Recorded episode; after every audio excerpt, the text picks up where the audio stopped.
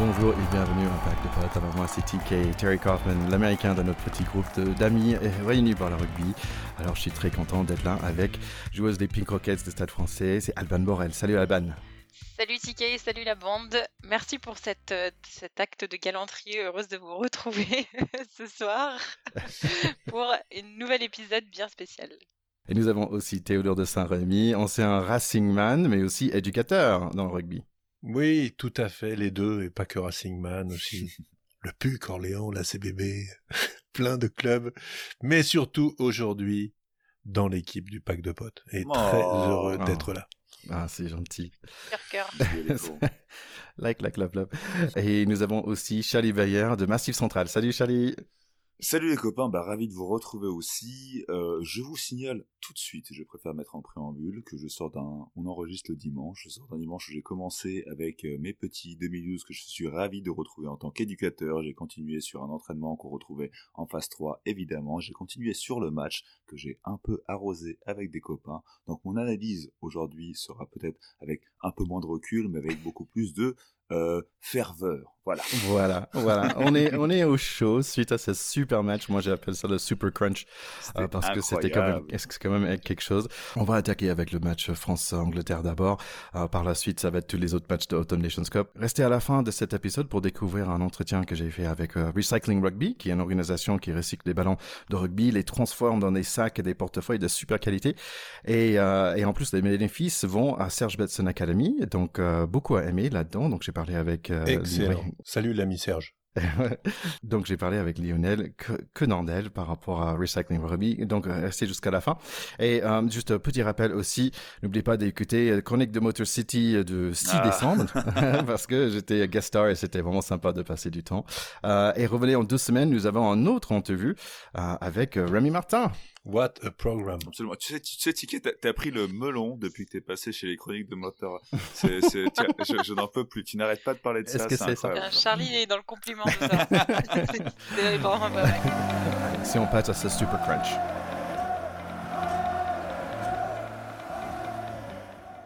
C'est le final de ce premier Autumn Nations Cup à Twickenham, France-Angleterre, où il y a quand même quelques supporters. Le match démarre assez vite avec euh, Gang, moi je l'appelle Genghis Khan, qui fait son méchant et provoque une pénalité contre les Français. Farrell, déjà un peu amoché, marque les trois premiers points de ce match. Ça va pour les Français avec le ballon en main, on voit des petits percés, mais des pénalités après pénalité. On, donc on a encore des opportunités pour Farrell, mais il en rate une. Maintenant, c'est nous qui provoquons les pénalités. Jolie course de Jalibert, il passe un essai à Brice Dulin, qui a un très très bon début de match, 7 à 3 pour nous. Des nettoyages sympas des Bleus, on protège pas mal le ballon. Brice fait briller son jeu de pied, Jalibert est en jambes, on pique des touches, on, on passe un bon moment de rugby, et ça va continuer. Les Anglais sont reculés deux fois. Slade fait un petit geste mé- méchant, deux minutes plus tard, c'est Jalibert qui nous donne trois points. Petite erreur des Français qui va peut-être nous coûter cher. Brice tape directement en touche. Pendant les cinq dernières minutes de ce mi-temps, ce match de rugby est transformé en lutte gréco-romaine. On réussit de défendre la ligne avec une envie et une énergie marquante. En avant des Anglais au vestiaire où le coach anglais Eddie Jones va cracher du feu pendant ce premier mi-temps. Euh, les gars, moi je vous annonce tout de suite, euh, j'avais parié sur ce match parce que la semaine dernière on avait discuté un peu. C'est vrai qu'on attendait un peu de se faire ouvrir la gueule, comme euh, ça rappelait un peu bah, la dernière confrontation contre l'Angleterre, où c'est vrai qu'en en préambule du dernier Six Nations, on, avait aussi envoyé des mecs un peu jeunes, on avait envoyé une, une équipe jeune qui avait peu de sélection, et on s'attendait un peu face à ces vice-champions à, euh, bah, à se faire ouvrir en deux, hein, clairement. Et c'est ce qui s'était dit cette semaine, on s'attendait un peu à tout ça, sauf qu'il y avait les prémices d'un truc, tu vois, pendant cette semaine, c'est que les Anglais ont été arrogants. Et on avait conclu notre euh, émission de la semaine dernière en disant euh, quand les Anglais sont sûrs de leur force et quand les Français se chient un peu dessus, ça donne des bons matchs. Et bah très tôt dans ce match, on a senti ça un peu. On a senti que dans la semaine, ça a parlé un peu. Les Anglais étaient fâchés euh, d'avoir une équipe 3 face à eux, que la France envoie une équipe 3. Ils se sont sentis euh, attends, mais pardon, euh, nous, tu vois, mon pote, champion du, dernier Six Nations, vice-champion du monde, on nous a envoyé. Bah ouais, mon pote, sauf que Ibanez l'a très bien dit en conférence de presse. Les mecs qu'on envoie, certes, c'est pas les premiers choix parce qu'il y a une y a une convention LNR qui a, qui a fait que non. Seulement les mecs qu'on envoie, c'est des mecs qui savent jouer, c'est des mecs qui connaissent le rugby, c'est des mecs qui connaissent le terrain. Et c'est un peu ce qui s'est passé dans cette première mi-temps, c'est que les Anglais sont arrivés, je pense, sûrs de leur force. On leur a envoyé dans la gueule euh, des petits minots qui avaient très faim et qui l'ont montré en fait quoi. Et, euh, tu conclus, tu conclus la, la, fin de ta description de la première mi-temps par un Eddie Jones qui peut-être l'avait un peu en travers, mais putain, j'espère bien qu'il avait en travers parce qu'à chaque fois, mais sérieux, à chaque fois que je voyais sa tête à l'écran, je me disais, est-ce que tu ravales tes paroles là ou pas? Est-ce que là, tu te dis, j'ai peut-être parlé un peu trop? Parce que franchement. Euh, défensivement, ça a été très, enfin, je, je, les, les, ça a été très violent. Hein. Ça a été une première mi-temps très violente, les impacts étaient très violents. Euh, je pense que la France a joué sur euh, sur ce qu'il avait fait gagner d'ailleurs sur leur dernière confrontation contre l'Angleterre, hein, c'est-à-dire une défense très, très très très féroce, complètement, et aller faire déjouer un peu. Je pense que les Anglais sont un peu retombés de leur piédestal euh, dans, pendant cette première mi-temps. Il apprend pas vite, hein, euh, Eddie Jones, que j'aime beaucoup par ailleurs, mais il fait, il fait systématiquement les mêmes conneries quand même. Hein. Ouais, c'est incroyable. En préparation d'avant-match, il devient vraiment mauvais comme un cochon là. C'est quand même grave. Mais je crois que c'est le préparateur mental de l'équipe de France, en fait. Ouais. D'une certaine manière. quelque part. C'est très, très bien dit. C'est vrai, quoi. Non, mais moi, je, je, te rejoins Théo là-dessus. C'est hallucinant. C'est, euh, ça, ça, frôle. Enfin, c'est pas que ça frôle d'ailleurs. C'est un manque de respect, je trouve, par rapport. Euh, enfin, il s'est quand même pris une belle fessée. Enfin, pas une belle fessée, mais il s'est quand même pris un gros match pendant les, les Six Nations il se permet encore cette, cette remarque, mais qui a tout à, tout à notre, fin, qui est trop, très bien pour nous, hein, parce que je pense que tout le monde a, ça a nourri les, ça a nourri l'envie française. Et, et c'est vrai que on, l'a vu dans cette première mi-temps, c'est que ils, n'ont pas existé, ils ont été étouffés sur l'ensemble des plaquages, à reculer, que ce soit les, enfin que ce soit les, les, premières lignes ou les même même au niveau des, des centres, etc. Ça, ça reculait quoi. C'était impressionnant. C'était vraiment moi, moi ma, seule chose à la mi-temps, mon seul ma pensée c'était Bon, c'est très bien pour la première mi-temps. Est-ce qu'ils vont tenir Pourvu que ça dure. Pourvu que ça dure. Pourvu que ça dure. Bien sûr, on, se dit à la mi-temps, euh, rien qu'une mi-temps comme ça, même si t'en prends 30 en deuxième mi-temps, tu te dis les mecs ont fait le job tellement elle était belle. C'est un truc de fou. Donc euh, qu'ils étaient encore plus loin, on va le voir après, c'est phénoménal. Euh, Underhill, Curry, euh, même Vunipola complètement empruntés, invisibles les mecs. Non mais où étaient-ils? Gelonge qui t'a secoué Vunipola sur un plaquage dans, les dix premières minutes, mais Vunipola il s'est pas fait bouger comme ça depuis dix ans quoi. Donc euh, c'est vrai que sur l'engagement, euh, là les Français ont montré des choses incroyables et ce qui est fantastique, euh, on va reparler du match, mais ce qui est fantastique c'est d'avoir un réservoir pareil encore une fois hein, en prévision de 2023. Quand tu te rends compte que c'est l'équipe B, c'est improbable, c'est fantastique, fantastique. Et là c'est presque mal de crâne pour Galtier et Ibanez parce que remettre les mecs sur le banc derrière après une prestation pareille, c'est dur. Hein ouais. Bah, un, vieux Shifumi et puis c'est ça. Voilà, ouais, pile ou face. après, après, euh, juste par rapport à, par rapport à l'engagement dont on parle et tout, euh, fallait pas arriver en retard parce qu'on avait parlé la semaine dernière des, des deuxièmes lignes qui sortaient un peu pas, pas de nulle part, mais quand on parle de cette équipe 2. On, Pesanti, je, le, je le bats. mais t'as vu ça on, parle, on parle de Volipena, mais il prend Volipena au début, mais genre, et genre il le pose. Enfin, dès le début, il dit ouais, ouais bonhomme, tu me connais pas. Et bah bonjour. bah, bon, bah, maintenant tu me connais quoi. C'était vraiment, c'était assez.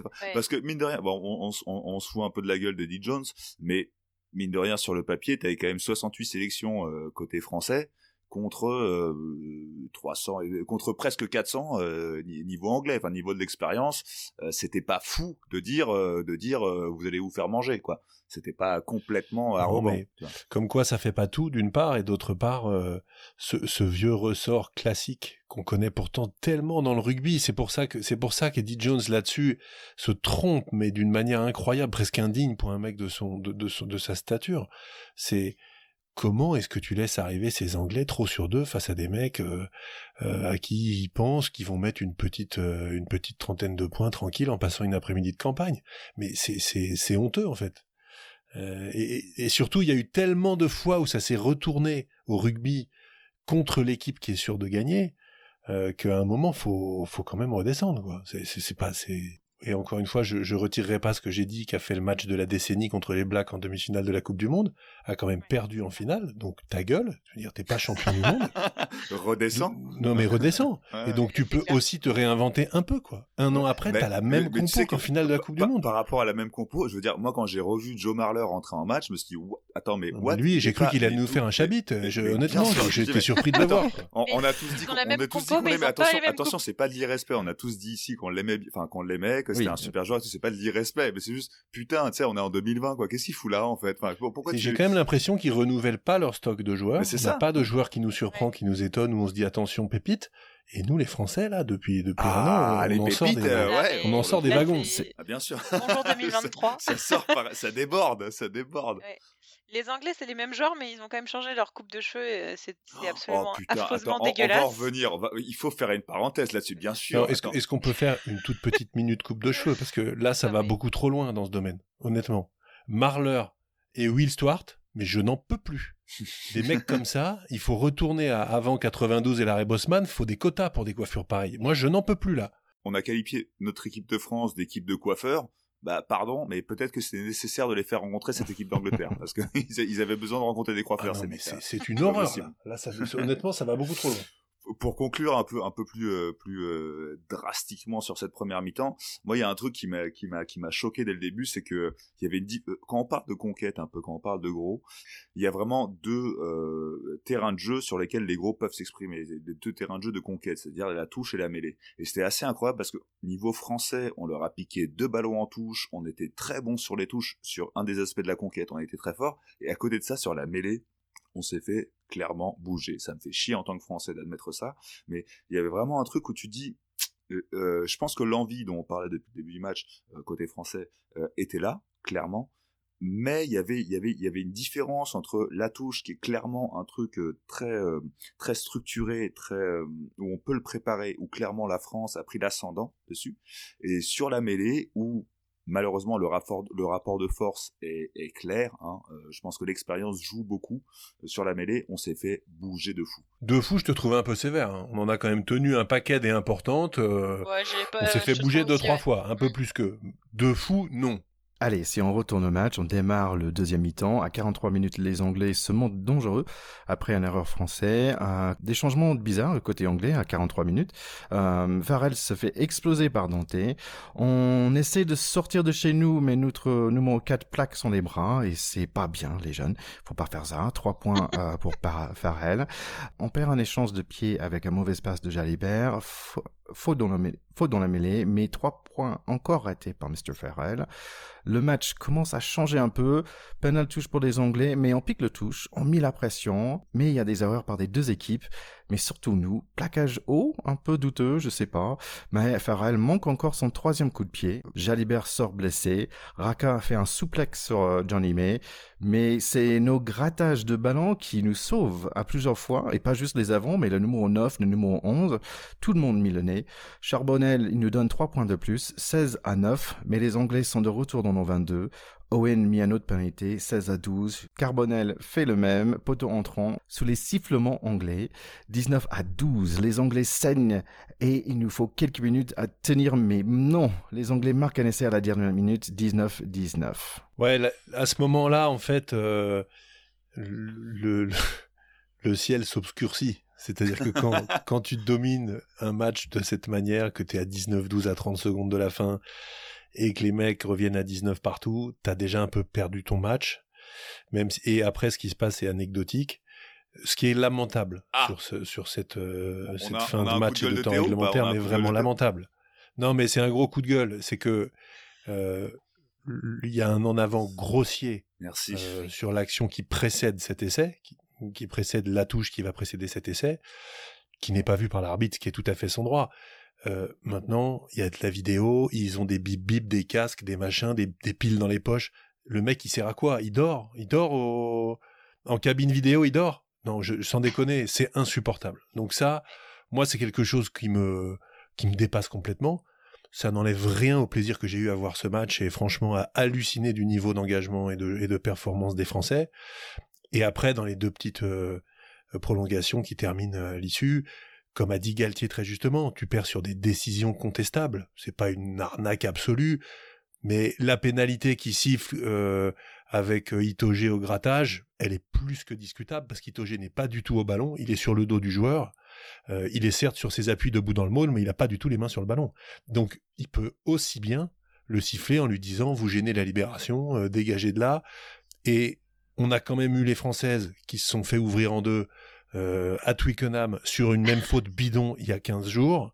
Là, c'est les Français, donc c'est quand même reparti, il faut le dire, pour le, le, le, grand cirque des enculeries d'arbitres euh, britanniques oh euh, qui nous la mettent. On était en retrait jusqu'à maintenant, et là, voilà, ça sort. Ça, sort. ça gâche pas mon plaisir, mais c'est un truc de fou de se faire enfler comme ça. Et, et j'espère que ça va un peu causer et que cet arbitrage va être un petit peu revu et que monsieur, je sais plus comment il s'appelle, l'Irlandais, il va aller arbitrer de la Pro D2 un peu là pour pour se rappeler de trois règles quoi. La, la, fin de la première mi-temps quand même euh, montrait ce qui s'est un peu passé en deuxième mi-temps, c'est-à-dire que les Français peut-être vont, vont, proposer moins de jeux en effet, mais en défense c'est une passe Enfin il y a un truc, il y a un truc. Cette phase défensive elle est mythique. Les... elle, ah, elle était mythique, mais incroyable. Les mecs ils se sont donnés comme des porcs mais c'était incroyable. Et on l'a fini cette mi-temps sans les faire passer, c'est incroyable. Et ça, ça, a un peu donné le ton de, de, de, de cette deuxième mi-temps. Après, sur cette deuxième mi-temps, donc avant les prolongations qui sont arrivées, je, je pense qu'il faut, ce qu'il faut retenir, c'est qu'avant avant que la prolongation arrive, déjà, il y a un truc qui s'est passé. Là, les mecs étaient en face à eux, en, face d'eux, en face de ces Anglais. Ils ont tenu le match. Ils ont et au bout de 80 minutes, pardon, mais ces vice-champions du monde, ils avaient face à eux des bonhommes qui l'ont tenu. Les mecs ont 24 ans de moyenne d'âge, mais ils ont tenu des vice-champions du monde. Par rapport au réservoir de l'équipe de France qu'il y a, c'est super kiffant. C'est incroyable ce qui s'est passé. Oui, on, arrive sans perdre effectivement à la fin de, ce temps réglementaire contre une équipe qui comptait nous, passer à la, moulinette. Euh, et, derrière, ce qui se passe, visiblement les joueurs, ils, ils savaient même pas quelle était la règle qui allait s'appliquer en prolongation. Euh, non, mais oui, effectivement, c'était un format euh, totalement inédit. D'ailleurs, je crois que c'est la première fois que la fin d'un match se joue en mort subite dans le rugby. Euh, en tout cas, dans le rugby à 15. c'est une des rares rencontres en plus en dehors des Coupes du Monde où on a autant de suspense dans un, dans un temps de, de, prolongation. donc voilà, le principe du golden score, voilà, la mort subite. Le premier qui marque a gagné. Et pour être tout à fait honnête, moi je pensais que c'était le premier qui marque un essai. Donc en fait, quand Farrell rate sa, quand, quand Farrell rate sa quatrième pénalité, je me dis oh bah bon il a juste raté, j'avais pas capté qu'on on avait frôlé la mort. Euh, mais voilà, mais non, je trouve qu'en tout cas ça a rajouté un, du piment à un match bon, qui évidemment n'en manquait pas, mais je trouve que ça a, eu donné une certaine saveur. Euh, voilà, encore plus frustrante évidemment, mais assez particulière quand même à ce genre de, rencontre. La mort subite au rugby, ça devrait être de la bière, c'est tout. c'est n'importe quoi. Voilà. Je suis d'accord. Ce qui, il me semble, en hockey, en fait, ils font un truc assez intéressant, c'est qu'ils enlèvent un joueur par, euh, après certaines minutes, ils ah enlèvent un joueur. Donc, en fait, euh, oui, en fait, à la fin, on finit 7 euh, à 7, ça serait pas mal quand même. Parce que jusqu'à C'est génial. ce serait plus marrant. Allez, le prolongation démarre et tout de suite, nul. Pénalité contre nous. On offre la victoire au pied de Orun Farrell. Mais il a raté, c'est son quatrième. Et ensuite, Vanipola a fait un en avant. On va gagner ce, mais non, non, pénalité contre nous mais on gratte le ballon et on perd le touche et, et j'en peux plus en fait. Please make it stop.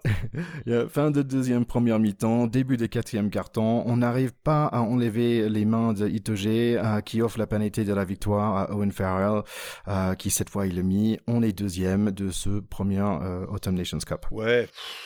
Oui, et moi je dois dire que je n'ai jamais autant aimé et détesté Farrell euh, dans, un seul match. Tu, l'as aimé quand il ratait remettons les choses, remettons les choses à l'endroit. Le Houghton's Cup, c'est une compétition en rotin, c'est n'importe quoi, on le sait très bien, mm. qui se joue dans des stades vides dégueulasses. Ce sera le pire souvenir euh, de de, de, de, de, joie dans un stade. Or, nous, si on aime le rugby, c'est pour s'éclater dans les stades. Donc, euh, passons tout ça par pertes et profits. Moi, je continue de penser qu'on a largement plus mérité de gagner ce match que et, qu'il y a plein de commentaires qui vont venir mais selon nous, on a gagné le tournoi aussi, Théo, quoi. Ouais, mais à un moment, c'est juste horriblement frustrant. Par contre, on, a des enseignements fantastiques. Voilà. Moi, j'ai quand même envie de souligner la performance de Brice Dulin. Euh, maintenant, c'est Oh un là Rochelet, là, donc on peut quel même pas dire que je suis euh, un fan du Racing, mais vrai, je veux dire, le match que fait Brice Dulin, c'est le match parfait. Il fait pas une erreur du match, pas une Ouais, faute. Mais il est de Non, mais partout. attends, combien il a pris de ballons hauts? Après, j'ai trouvé que Graka était quand même souvent, comme on l'a dit, un peu emprunté en défense. Et il y a deux, trois fois, ça nous a fait mal, ça a remis les Anglais dans le coup. Et s'il y avait juste un truc, je trouve, à, à reprocher aux Français, c'est que finalement, le banc, quand ils sont rentrés, ils se sont mis au diapason, ils n'ont pas déçu, mais il n'y a pas eu d'impact player. Il n'y a pas eu un, apport du banc qui a fait que, ah, le mec frais qui rentre et qui fait basculer. Ils se sont mis au diapason des autres. Tu vois, un Sekou Makalou, il fait une rentrée tout à fait correcte, convenable, il gratte un ou deux ballons, etc. Mais j'ai pas vu le Sekou qui nous a fait rêver avec le Stade français, où il aurait pu tuer le match avec son talent, et ça, je l'ai regretté, voilà. Non, mais j'allais dire, ils n'ont pas eu beaucoup de. Ils ont eu aussi, au final assez peu de ballons. Je regardais les stats de, de, de possession. Au final, l'Angleterre, elle est à 53% de possession de balles euh, euh, sur, sur l'intégralité du match, mais on peut dire qu'en première mi-temps, elle est quand même beaucoup moins en possession que sur la deuxième mi-temps. Et je pense que les bons ballons d'attaque, il y en a eu quand même assez. Enfin, peu aussi sur le, la deuxième mi-temps, notamment euh, la deuxième partie de la deuxième mi-temps, au moment de l'entrée de, de Macalou. Théo, tu nous as parlé de, de Brice Dulin. Euh, Alban, est-ce que tu avais un joueur en particulier qui, qui pour toi, a Bah, moi, brillé? j'ai, non, j'ai, j'avais noté euh, Brice Dulin comme étant un peu mon, joueur du match et il a, après sa copie incroyablement propre contre l'Italie euh, le week-end dernier, il fait, il fait une, deuxième, euh, une deuxième partition, euh, premier de la classe. je trouvais qu'il était d'une justesse technique, voilà, son placement excellent sous tous les ballons. Il n'a pas beaucoup commis, enfin voilà, il a, il a pas commis d'erreur, il a toujours trouvé des bonnes zones au pied dans, le camp adverse. Un pied gauche incroyable, voilà il plante là il plante un essai enfin voilà c'est vraiment je trouve qu'il il est rassurant en fait tu, il a sur ces deux matchs il a été d'une Oui. voilà il est rassurant il est, il est juste et, euh, et après non je j'aimerais saluer pour une fois j'aimerais saluer euh, les, les avants mais euh, je trouve que le, le troisième ligne Ah, euh, Anthony Gelonche euh, le, le castré qui fait quand même euh, un match exceptionnel 19 plaquages euh, dans, dans ce crunch aujourd'hui et je trouve que voilà il a été précieux dans tous les secteurs de jeu et voilà je j'ai aussi voilà je trouve que Pesantier et Gérassi on en parlait tout à l'heure ont été aussi très renversants enfin voilà je, je sais auteur aussi de quelques fautes enfin deux fautes chacun euh, qui, qui ont été un peu euh, qui nous ont forcément euh, enfin redonné la, la possession aux Anglais mais mais je trouve que voilà que la, la le pack avant le pack d'avant a été aujourd'hui euh, fantastique Et le petit Moefana au centre, 20 ah oui piges, ouais. Enfin, il, a- il allait sacrifier lui à un moment oh la vache il est monstrueux. Ouais.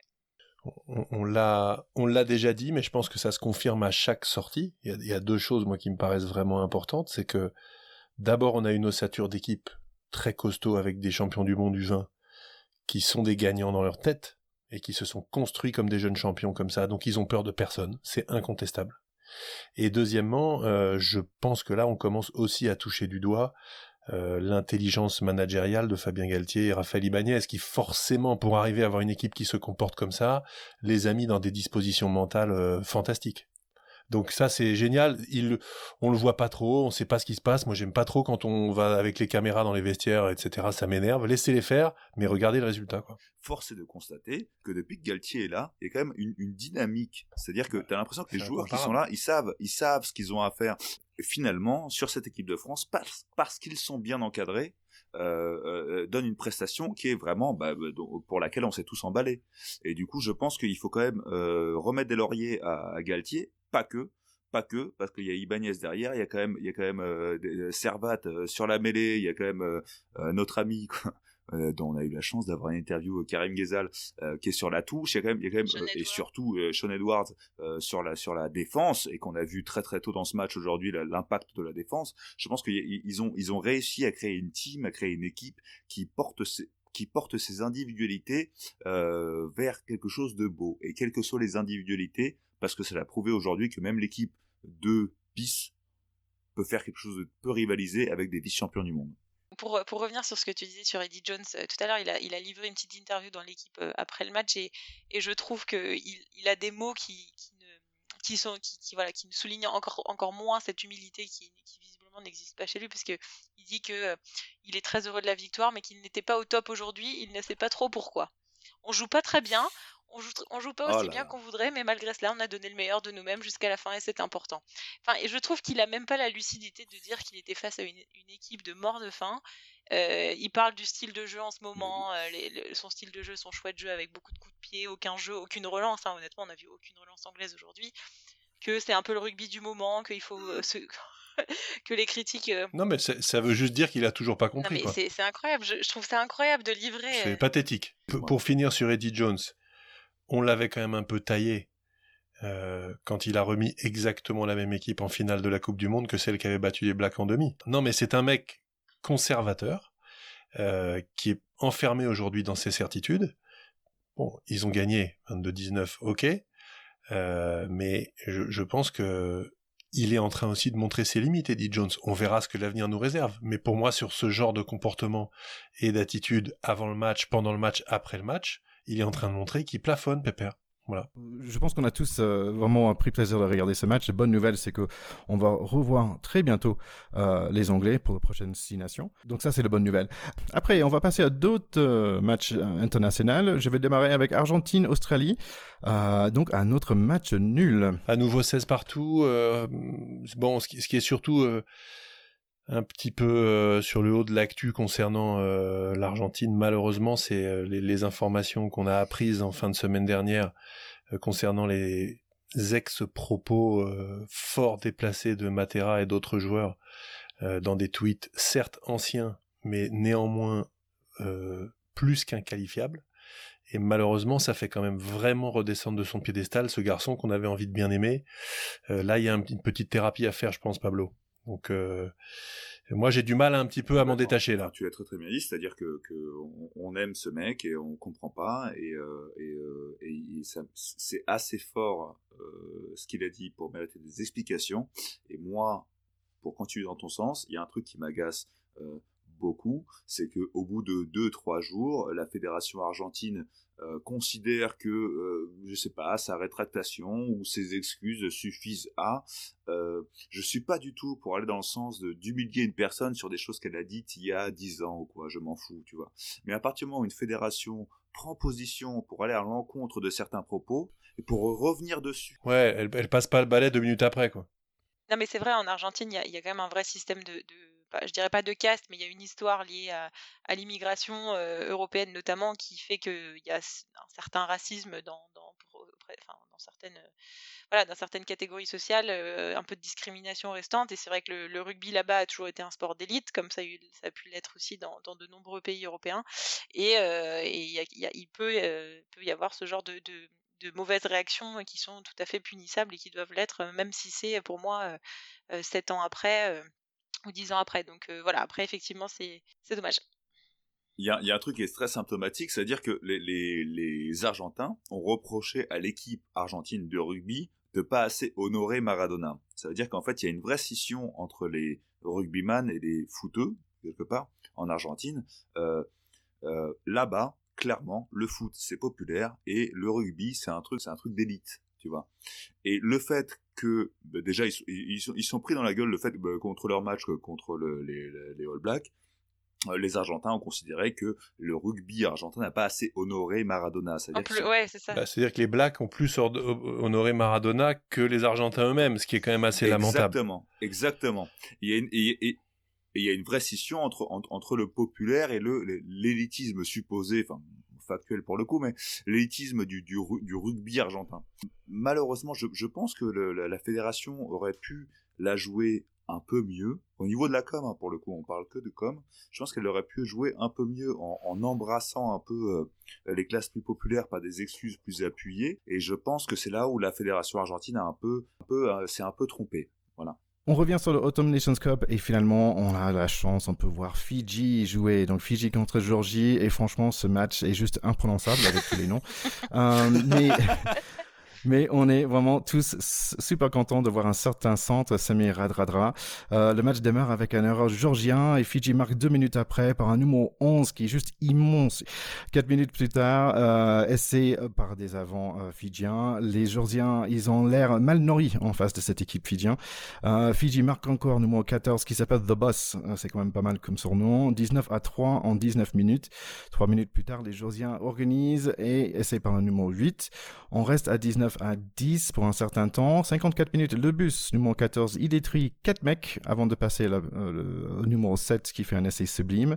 5 minutes plus tard, un super coup de pied par le numéro 10. Le 11 marque son deuxième essai pour Fidji. Le doublé devient un triplé pour le 11 fidjien. Après un percé dévastateur, personne n'avait envie de lui plaquer. 38 à 10. Georgie marque un, un, essai par numéro 7 et après il marque un autre, donc un doublé pour lui. 38 à 24. Et voilà, les Fidjiens nous a manqué. Oui, et puis les Géorgiens qui ont marqué 24 points, ce qui est toujours bien. Allez, Pays de Galles, Italie. Italie qui n'a pas gagné euh, en 2020, mais ils ont un nouveau nom à suivre, très italien, Bramstein. bon, euh, bonne Toujours nouvelle. un Sudaf dans ils vont équipe. marquer des points. voilà. Bonne Je pense nou- qu'il est allemand. On va, on va parler de ça encore avec des, des Irlandais. Allez, bonne nouvelle, ils vont marquer des points aujourd'hui, les Italiens, mais c'est les Gallois qui ouvrent le score. Tiporek qui fait euh, tout le travail avant de passer de, à son numéro 8. 7-0 devient 14-0 avec un essai des avants.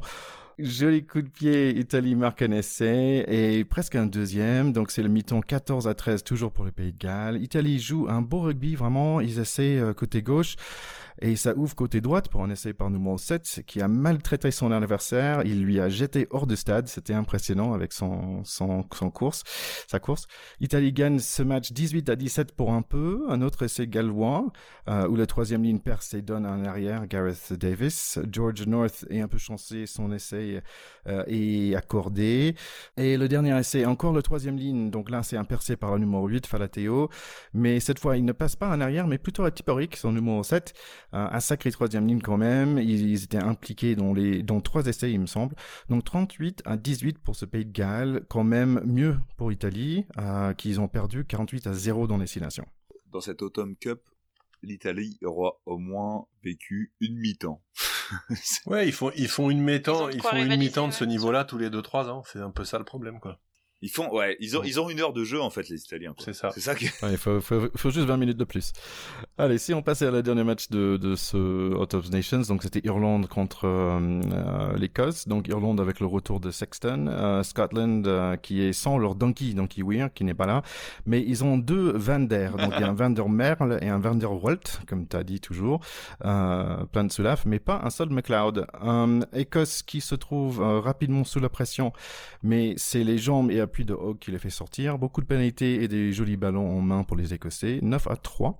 Après, on voit la même pénalité de la semaine dernière euh, où il y a un en avant qui est un peu trop volontaire pour un Écossais. Donc carton jaune et pénalité. Donc logiquement, Irlande revient dans le match avec un pénalité de 3 points et un essai. Donc il prend la tête 11 à 9. Début de deuxième mi-temps, un essai de Healy. Quelques minutes plus tard, un essai par le numéro 11 irlandais. Un 25 à 9. Repense de Van der Mil de l'Écossais avec un essai individuel, 25 à 18. Fin de match assez rugueux. Un essai après 17 phases de jeu pour le numéro 7 Irish, mais essai refusé. Les Verts gagnent quand même leur troisième place dans ce Autumn Nations Cup avec un victoire 25 à 18. Allez, si on passait rapidement au top 14.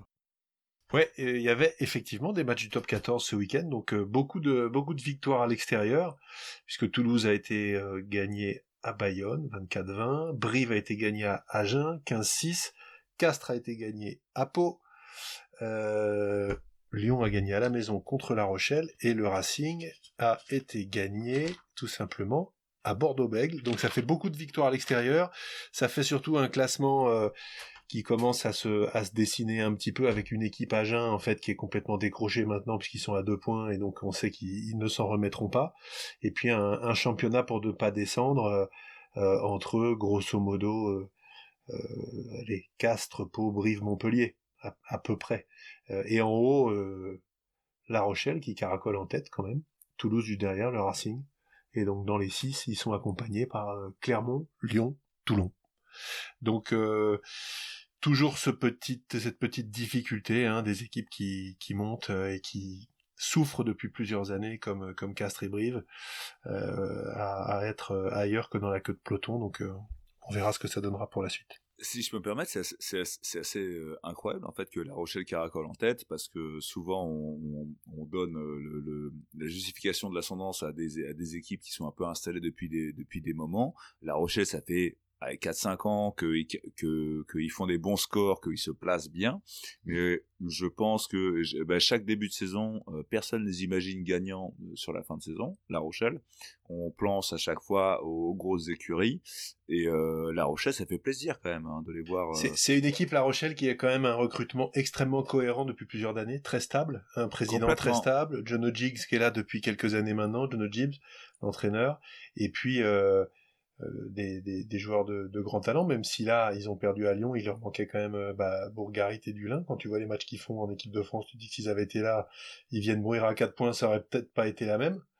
Euh, voilà, Danti l'année prochaine. Bientôt Danti qui rejoint la Et puis, ils ont quand même dans leur équipe Aldrit, moi j'aime beaucoup leur, leur numéro 9, Carbarlo, le Néo Z, là, qui ressemble un peu à un troisième ligne. Enfin, ils ont, ils ont une très grosse équipe. Hein, donc, ça peut tout à fait être la surprise de l'année. Et puis ce qui est super sympa, là pendant le Covid on le sent un petit peu moins, mais c'est que c'est un stade qui joue à guichet fermé depuis plusieurs saisons, et donc il y a un, magnifique public aussi, et c'est quand même pour ça qu'on aime ce sport. Mmh, mmh. Effectivement, pour finir sur le, sujet top 14, on notera la, belle euh, initiative du Stade français. Non, je ne défends pas mon club, mais quand même, je trouve que euh, c'est vraiment un, beau geste qu'ils ont réalisé, euh, c'est-à-dire de renommer la tribune Paris en tribune Domi avec le numéro 11 placé dans, la tribune face caméra. Donc c'est un, beau, un beau dernier hommage à ce fameux Domi qui nous manquera évidemment. Parfait, merci. Allez, on va passer rapidement à mon entretien avec Lionel Quenardel de Recycling Rugby. Pack de potes, terrain 10 il est bientôt Noël et peut-être vous cherchez un petit cadeau pour votre pote de rugby ou vous avez envie de faire un don solidaire. Donc nous avons décidé de mettre un petit lumière de bougie sur Recycling Rugby. Voici son responsable, Lionel Quenardel. Lionel, est-ce que tu peux nous présenter Recycling Rugby rapidement s'il te plaît? Ben, Recycling Rugby, bonjour à tous. Euh, Recycling Rugby, euh, c'est une page Facebook qui fait en fait la transition, le lien entre euh, la section rugby du collège d'Hydro Massy où je suis enseignant, que j'ai ouverte il y, a, plus de 20 ans maintenant, ça ne nous rajeunit pas, et la Serge Betsen Academy pour laquelle je suis bénévole et le responsable rugby qui est une, une association humanitaire dont tu as déjà parlé à l'occasion notamment avec Serge Betsen directement son, son président, il y a quelques podcasts euh, de ça, euh, qui œuvre principalement au Cameroun et depuis euh, quelques mois au Mali également. Voilà. Et Recycling Rugby propose une démarche à la fois éducative, éco-responsable ou, avec des notions de développement durable, puisqu'on on fabrique des confections avec des vieux ballons de rugby pour leur donner une deuxième vie, on va dire, au profit de la Serge Betsen Academy. Voilà, vous prenez des vieux ballons de rugby, vous retransformez ça euh, en sac, par exemple, ou, euh, ou porte-monnaie, ou, euh, ou trousse d'écolier. et vraiment, c'est super sympa. Donc, d'où est venue cette idée? L'inspiration au départ, elle est venue d'un voyage qu'on a fait au moment avec les élèves, au moment de la Coupe du Monde 2015, donc à Londres. Et on a rencontré une autre association avec laquelle on collaborait déjà avec la, avec la SBA, avec la Serge Betsen Academy, qui s'appelle euh, Kampuchea Balop, et qui a un petit peu la même démarche que nous, mais à Phnom Penh, au Cambodge. Mhm. Euh, et eux se servaient de ballons, notamment via une grosse ONG qui s'appelle Friends International, pour faire travailler des familles à Phnom Penh euh, au niveau couture. Donc, ils recyclaient déjà des ballons. Donc, notre grosse inspiration, eux, ils faisaient des, des portefeuilles, des wallets, comme on dit chez toi. Euh, et depuis, nous, on a étendu la gamme. on s'est inspiré d'eux, avec leur accord, bien entendu. Euh, on a étendu la gamme euh, avec différentes confections, puisque comme tu l'as dit, on a des sacs, différents, différents types de sacs, on a des trousses de toilettes, on a des trousses d'écoliers.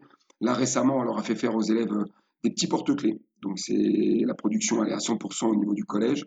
Et les gamins sont autonomes. Nous, dans, notre, notre objectif aussi, c'est que les élèves prennent conscience de, des ressources et de la nécessité qu'on a euh, à l'heure actuelle de, moins jeter et de, d'avoir des poubelles de, moins, moins grosses et de façon moins conséquente. Quoi.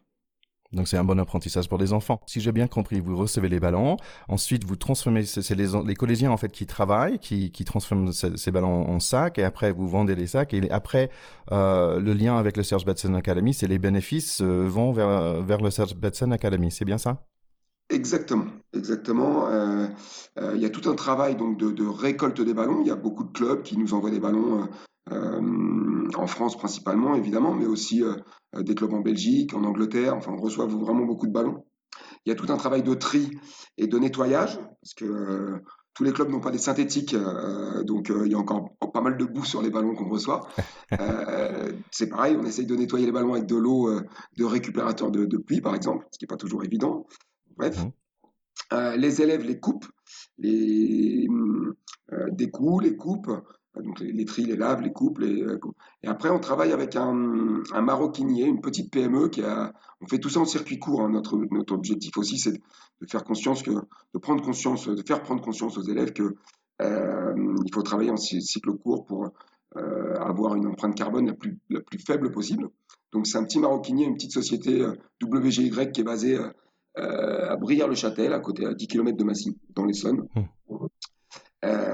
Euh, et qui travaillaient notamment, par exemple, par rapport au confinement, ils étaient en chômage partiel, ils ne travaillaient plus que pour nous. Donc, quelque ah. part, on, on, maintient de l'emploi. Il y a aussi une vertu, c'est un cercle vertueux. Hein.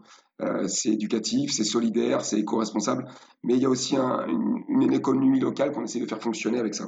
Et là, comme je te l'ai dit tout à l'heure, on a aussi des, des petits porte-clés qui sont faits par les élèves. Donc, euh, euh, et qu'on va vendre à très bas prix, à 1 ou 2 euros pour la SBA. Euh, mais que les élèves font entièrement euh, au collège. Voilà. On passe plus par le maroquinier ouais. pour cette, cette, petite confection, on va dire. C'est un, bel apprentissage pour des jeunes. Alors, quand même, pour le South Batson Academy, ça fait beaucoup de fonds que vous avez, vous avez levé parce que ça fait, euh, si j'ai bien compris, euh, plus de 50 000 euros depuis 4 ans, c'est bien ça? C'est ça. On a commencé les premières trousses d'écoliers, puisque c'était la première confection qu'on a, qu'on a, qu'on a réalisée. On, est, on sont sortis en, en 2016, donc un petit peu après la Coupe du Monde 2015, on va dire euh, début 2016.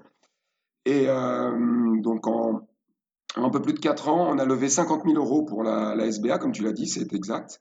Euh, et un autre chiffre qui est assez parlant, on a recyclé plus de 4 000 ballons. Voilà.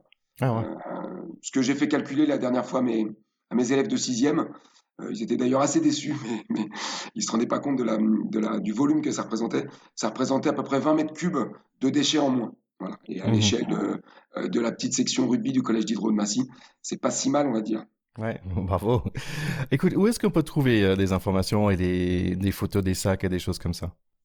Alors, tout passe par la page Facebook euh, Recycling Rugby hein, qu'on a, qu'on a ouverte, qu'on a créée il y a, il y a deux ans à peu près pour avoir une vitrine euh, un peu plus sérieuse, entre guillemets, même si tout reste confectionné au niveau local. Hein. donc, donc, les gens que ça intéresse ou de nous contacter, il y a toutes mes coordonnées et nos coordonnées, on va dire, sur la page Facebook Recycling Rugby. Euh, que ce soit pour nous donner des ballons, que ce soit pour réaliser euh, une confection très particulière avec euh, son ballon préféré, son ballon de cœur avec lequel on a joué il y a de ça 20 ans, que ce soit pour acheter un sac, que ce soit pour offrir des trousses à l'école de rugby, pour le Noël de l'école de rugby, de leur école de rugby. Donc voilà, nous contacter sur la page Facebook Recycling Rugby. Bah super. Et en, et en, plus, si je voulais faire une commande spatiale, je, je, je peux vous envoyer mon, le ballon que j'ai et vous faites euh, un sac avec, c'est ça? Exactement, exactement. Alors, y a des... Ah, c'est chouette. Ah ouais, c'est chouette, mais euh, bon, il y a, y a, des délais puisque tout est fait à la main en France, hein, comme tu l'as compris. Euh, mmh. Il y a un petit délai qui doit être autour de trois semaines, un mois, mais il y a la possibilité d'avoir une confection, on va dire, sur mesure en choisissant la couleur du sac. Voilà. Génial. Il y a quelques contraintes, il faut que ce soit un ballon taille 5, etc. Mais que les gens nous contactent et on essaiera de, répondre au plus près à leurs demandes. Quoi. Bah, c'est génial. Donc, on, je, je, encourage tous nos écouteurs d'aller euh, sur votre page Facebook. Donc, c'est Recycling Rugby euh, sur Facebook. Et franchement, vous allez voir, euh, c'est vraiment sympa.